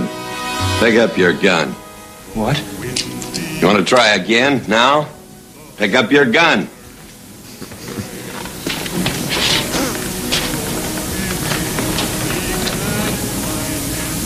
Against him or you? Me first. Why should you go first? Pick it up. Now, just a second. Tell me about it later. I'll tell you now. I Shut up. Go on. You were plenty willing when you had a kid. Hold it. Hold it. Don't get mad, mister. Before you start anything, I can't afford to lose another man. You promise to take Milt's place? You got a lot of faith in me, don't you, Nels? Faith can move mountains, Milt. But it can't beat a faster draw. There's only three men I know with his kind of speed. One's dead. The other's me. And the third is Cole Thornton. There's a fourth. Which one are you? I'm Thornton. Aren't you glad you didn't try, Milt? Pick up your guns. Both of you. Real easy. Like he said, real easy. So ride, boldly ride to the end of the rainbow. Bueno, a estas alturas, nuestros oyentes que son muy cualificados saben que estamos hablando del Dorado, pero lo que no saben por qué Guillermo Altares ha elegido esta película para definir la década de los 60. Eh, dudaba entre esta y la taberna del irlandés, pero es verdad que hemos tenido mucho John Ford y poco, y poco Howard, Howard Hawks. Entonces, la, la relación entre Howard Hawks y, y John Ford tuvo una influencia tan, tan profunda en mi infancia que me pasé media infancia diciendo, cuando me preguntaban qué vas a ser de mayor, y decía cazador de animales vivos, como, como John Wayne en, en- en Atari, como John Wayne en, en Atari, lo cual más de un amigo de mis padres se quedó abierto mientras yo tenía en la cabeza la, la, la- la caza del rinoceronte. Y curiosamente, El Dorado es una película que descubrí mucho después, no, no, no sé por qué, porque entonces es verdad que las películas las descubrías, ahora las Sí. puedes ver cuando quieres. Entonces, eh, de- yo, mi infancia es At- Atari y El Dorado es mucho más tarde y, y no sé, yo creo que es la película que he visto más veces en, en, en, en, en- en mi vida. Estaba pensando que solo tengo una película en Blu-ray, que es El Hombre Tranquilo, y, y, y según vi esta escena decía, tengo que tener una segunda película en Blu-ray, que es el, el- Dorado, que la tengo en DVD, en no sé qué. Y, mm, y me he preguntado muchas veces por, por, por qué me gusta tanto, ¿no? Y yo creo que es porque... Es una peli sobre la amistad, es una peli sobre la- la justicia y, y siempre me han gustado las películas de héroes crepusculares. En este caso, eh, forma parte de la serie de Los Ríos de, De John Los Ríos Ford, de- donde se repite una vez de Hawks. un- de Hawks, eh, eh, se Sí. repite una, y- una y otra vez el mismo argumento, que es básicamente lo contrario de, de, de Solo ante el peligro, que es un sheriff que se mete en apuros contra un tipo muy poderoso y al final el carisma de ese sheriff hace que sus amigotes le ayuden. Le ¿no? ayuden. Pero aquí, claro, es eh, Jo- John Wayne que tiene un balazo en, en la espalda y que dos de cada tres veces antes de pegar un tiro se cae de golpe y no puede, y no puede disparar. Robert Mitchum, que es, in- Es que incre- es- increíble. Me acuerdo una vez que, que me contó Maruja Torres que cuando vio a Robert Mitchum en el eh, bajar las escaleras del teatro del teatro María Cristina o, o del hotel o del hotel de San Sebastián se puso a llorar de emoción. So- solo de verle o sea, y, y- Claro. y- y más o menos te, te- te ocurre aquí que Sí. es un, un, un sheriff borracho que lleva eh, do- 12 años sin ducharse desde que le abandonó no sé quién y que sin embargo en esta escena donde des para los oyentes que no hablen inglés lo, lo que le dice es eh, solo hay cuatro so- solo hay tres tíos tan rápidos dice uno soy yo el otro está muerto el otro es Cole Thornton Sí. y, y John Sí. Wayne dice hay un cuarto hay un cuarto No, es que es muy curioso es- porque que es- que es en- otras películas se pueden compaginar y cohabitar eh, John Wayne con otros varones, ¿no? En el caso de Ian Stewart y Sí. el hombre que mató a Billy Valance es una convivencia más asequible. Pero dos gallos y tantos espolones Sí. eh, en- Bueno, entran en y con clarísima... una, y con una misma chica. y por eso es- digo, es- que es- entran en clarísima colisión. Y, luego ¿no? el, el, el pers- el otro personaje que, apa- que aparecía ahí, aparte del malo, es el que dice esto es un asunto mío, que es James Caan, que es, entonces son un, un, un tipo... Es el eh, Ricky o Nelson sea, de aquí. Un, un tipo Es que, el se- Ricky Nelson. que- que- Es el que- Montgomery que tiene un problema que casi no puede disparar. U- otro que, tiene una resaca de, de una borrachera. El de- viejo, no te de- olvides de- del de viejo. El, el viejo y James Caan, que es un tipo que solo sale a manejar el cuchillo en ese hombre de pistolas y le regalan y flechas y le regalan una escopeta que como dice un personaje de, de Dice solo estás seguro cuando estás detrás de él porque Es que- dispa- disparar es que, contra todo es que es, la- es una desconstrucción de los de los iconos. O sea, es eh, John Wayne está manco porque le han- tiene una, una bala alojada y se queda con la- el, bar- el brazo agarrotado cada dos por tres. Robert Mitchum está cojo. El viejo de las flechas y James Caan que no, no sabe disparar porque es un. ca- eh, O sea, no solamente sabe con el cuchillo, no solamente Sí. manejar eso. Entonces son como, no me chilles que no te el veo, pero por cuatro. Es una cosa absurda. Pero con- y lo, lo- y, lo- y con respecto al cine de, de Hawks, es que son una serie de elementos alucinantes que, se, que, se- que tienen que ver con la paternidad, porque además siempre hay una figura en la que, en la que o sea, que siempre está John Wayne eh, apadrinando a un tío, bien sea Montgomery Cliff en Río Rojo, que por otra parte es una brutalidad de película, las cárceles, los borrachos que tú decías de, de Río, o sea, de, de Río Bravo también, y son como esas constantes todo el rato con la amistad, con los terratenientes, en fin. Es que Haw- Hawks es tan bueno como Ford, con la, con la ventaja para Hawks de, que- de, de su versatilidad y de que toca todos los géneros. Y desde luego, eh, Río, Río Rojo, yo creo que es la mejor me interpretación de, de John Wayne, es decir, ese John Wayne avejentado que con, con, eh, enfrentado a La película Montgomery más gay al oeste del río Pecos, Sí, te diré, sí. ¿eh? también. Pero- o sea, no hay una peli más gay. Yo creo que es la mejor De hecho- interpretación cuando, cuando John Wayne mira eh, el humo y, y- y comprende que la caravana ha sido eh, Sí. eh, Sí. atacada por los indios y que su novia, esa del principio, se ha muerto evidentemente. suspirito. eh, eh, es una cara impresionante. Y luego, volviendo, volviendo a, a El Dorado, es verdad que sigue todos los ríos de, de Hawks, que son una maravilla de, de películas. Río Bravo nos encanta por Tim Martin y tal. Y luego, a- al final, El Dorado, como, como Río Bravo, acaban ahí como acechados y, y salvando la vida y disparando a todos los que le están atacando. Y, John Wayne, pese a, lo que se pueda pensar, era un gran jugador de ajedrez, le encantaba jugar al ajedrez. Y, jugaba en, en los rodajes. Y jugaba con Robert Mitchum. Y Robert Mitchum dice que hacía trampas en el ajedrez. Yo le quiero poner muy rápidamente una pega, y mira que Sí. esto es blasfemia, pero yo el final de Río Rojo mm, no me convence. A mí Río Rojo es una película que me flipa hasta que termina, porque creo que hay algo en la brutalidad de esa película que requiere que se lleve hasta Pero el el final, y, la, y la reconciliación final está traída por el los pelos. propio y creo que es un tema de que no código. le- ¿eh? que no le- el propio Hawks dice que no le gusta y que la culpa es de ella, es de la actriz. Pero Total. a mí me parece que esa escena Pero no es por la final, actriz. Con ellos, no, no, pero es lo que dijo Hawks Claro, alguna sí, vez. claro, él echando pero ellos fuera. dos riéndose después de verse odiado y pegarse de leches cuando la otra viene como una madre con la zapatilla, a mí, a mí sí me gusta. Sobre todo porque es una película muy bruta, es una película muy, muy violenta y muy cruel. Y, muy, ma- y muy gay. Una década de, de- de plenitud de John Wayne. eh, ha empleado Willy la- el adjetivo maldito de crepuscular. Eh, yo, yo diría más de, de- de madurez en ese momento, en los años 60. eh, empieza. No, pero empie- empieza el western que crepuscular. Yo creo que el dorado es prácticamente la primera Hemos película dicho western crepuscular. Es que, es que, eh, claro, es que Sí, no se puede decir con normalidad. el o sea, programa, we- ¿eh? western crepuscular no se puede decir sin ironía. sí. No, se puede, hay que- no se puede decir en serio. El, eh, la, la década de los 60 con- para John Wayne empieza con el Álamo. Sí. Y da por él. Empieza mal. Empieza mal, Malamente. empieza malamente y por, su, por, por suerte para, para la historia del cine, pues vuelve a, a- a ponerse delante de la cámara y, no de- y, no- y- ya no detrás o pocas veces detrás. El, y, y y sigue con el hombre que mató a Liberty Balance, ¿no? que es sí. 62, no lo olvidemos, Y que el- es una década. La taberna del irlandés, La que es una comedia irlandés. de guerra de. de Río de- Rojo, El de- Dorado, quiero humor decir, tenemos una serie de películas donde yo creo que el- el- ese personaje eterno, único, que, que- que ha ido cambiando de, de nombre y de escenario, eh, desde los años 30 hasta ahora, pues se revela con una, con una plenitud impresionante y ojalá su carrera hubiera terminado en esa década y, Sí. no, y no hubiera tenido una coda. Porque el- la coda empezó con esta película un poco desafortunada. Every drop of water I can get. I'm sorry. Juan? Si, senor Chisholm. You and your compadres can water your herds along the Jicarilla. It's not much farther and it's a whole lot cleaner. Gracias. Oh, what are you waiting for? Gracias, senor. Well, John, it was very generous of you. Buy you a drink. You've been buying Bueno, la película Chisholm, como se puede deducir de, Yeah, de esta conversación. Eh, empieza la década del 70. Señor Chisholm. Sí, y fijaos que eh, también hace Río Lobo al comienzo de los 70 con Howard Hughes, que empieza a ser ya casi una parodia de lo que fueron las, la, la, película- la relación entre ambos. Eh, John Wayne fue muy ninguneado por la Academia de Hollywood, solo ganó un Oscar en el 69 por Valor de Ley, fue nominado por el, por el, el Dorado, pero es cierto que eh, su eh, estantería de premios tiene menos que la del Atlético de Madrid.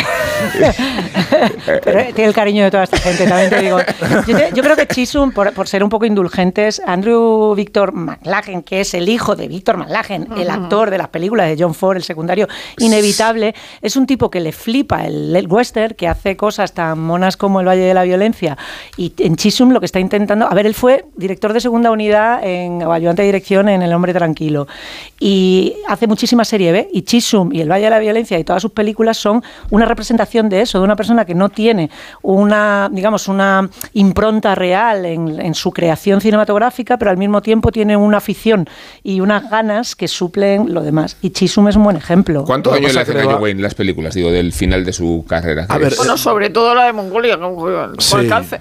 Pero, pero más, bueno, más que el daño, que fíjate, en este caso con, con por ejemplo, eh, es una película del año 70 que, que, que, se ve ensom- enseguida por el western crepuscular de, de, de Sam Peckinpah, que fíjate es una Claro, película con la banda de, de Billy el Niño, propuesta. que Billy el Sí. Niño Ahí hay cuenta el final del oeste. Decir, la- la- la- las películas de Sí. Billy el Niño cuentan el fin del, del salvaje oeste, ¿no? Cómo, cómo se civiliza el salvaje oeste. Y esta es una película en torno a, en torno a Billy el Niño que enseguida, unos años después, eh, en muy poquito, en el 72-73, va a venir la película de Pat Garrett y Billy the Kid de, de Sam Peckinpah, que, que, que realmente yo no sé hasta qué punto eh, vemos el declive o de los últimos años de John Wayne como un resultado de la, de la propia madurez de John Wayne o, o por comparación con lo que está surgiendo por otro lado de un western que realmente se construye en contra de John Wayne. Claro. Se construye en contra de Que todo es ese no arquetipo. Technicolor, no, no Claro. grandes En- espacios. Entonces ahí no tiene nada que hacer. O sea, Claro, John Wayne no, no tiene nada que hacer. Muy meta, muy meta John Wayne su última etapa, es decir, eh, eh, aquí lo llaman el rey del pecos, ¿no? Es decir, él tiene Sí. una película llamada El rey de del los pecos. años 30. Es todo- en en el Dorado se llama Thornton,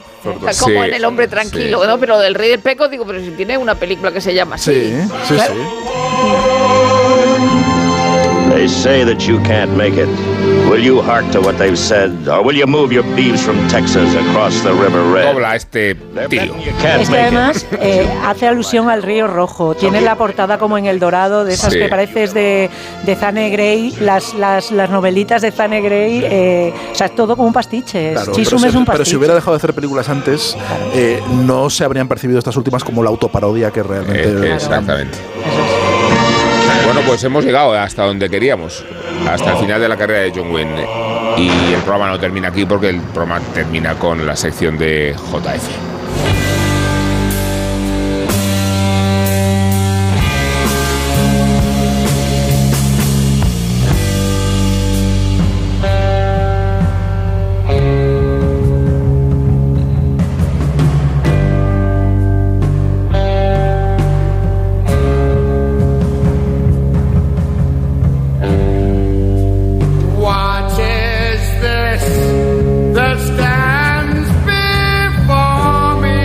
Este fin de semana cumple 75 años un gran guitarrista. Bueno, algo más que un gran guitarrista. Porque no solo es uno de los más influyentes, sino que además es el creador de un sonido, de un estilo, el heavy metal. Hablo de Tony Iommi, considerados padres del heavy metal pese a que obviamente se inspiraron en el sonido de otras bandas que previamente fueron endureciendo esas guitarras y la contundencia de la base rítmica a partir del blues. Black Sabbath nacieron a finales de los 60 como un grupo de blues en la gris, oscura y fea Birmingham. Y son conocidos en buena medida por haber sido Ozzy Osbourne su cantante original, que les acompañó durante 10 años y con el que grabaron sus primeros 8 discos. También es célebre su imaginería tenebrosa, algo que surgió cuando tomaron su nombre de la película de terror de 1963, Black Sabbath, de Mario Bava. Encontraron un filón de cara a la temática de sus letras e incluso vestimentas y escenario.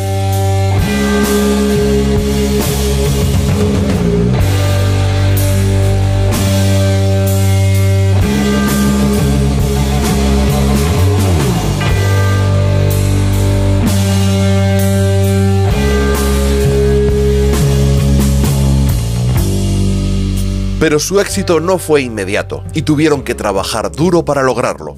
Volviendo a su guitarrista Tony Iommi, habría que destacar que su característico sonido lo obtuvo por un accidente, y es que se rebanó un buen trozo de sus dedos corazón y anular de la mano derecha en su último día de trabajo en una planta de laminados metálicos. Eso era un auténtico drama para un guitarrista zurdo, pero un buen amigo le habló de Django Reinhardt, que tocaba con tres dedos, y le convenció para que siguiera tocando. En primera instancia, intentó aprender a tocar como un diestro, pero ante el escaso progreso construyó unas prótesis para esos dedos y así poder seguir tocando como zurdo. Debido a la escasa sensibilidad de esas prótesis, apretaba demasiado las cuerdas y por eso decidió utilizar unas más finas para facilitar la técnica del bending. Además empezó a afinar a su guitarra varios semitonos más bajo y así es como consiguió ese sonido absolutamente único que se impuso en el heavy metal. Tony Iommi también es considerado padre del doom y padrino del stoner rock, habiendo influenciado lógicamente a varias generaciones de guitarristas.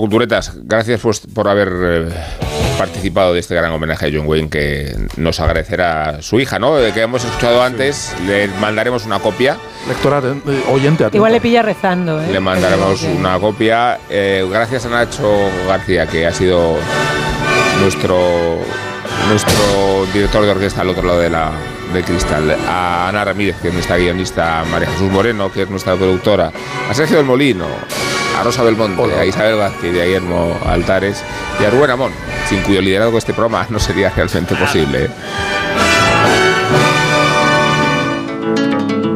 En Onda Cero, La Cultureta.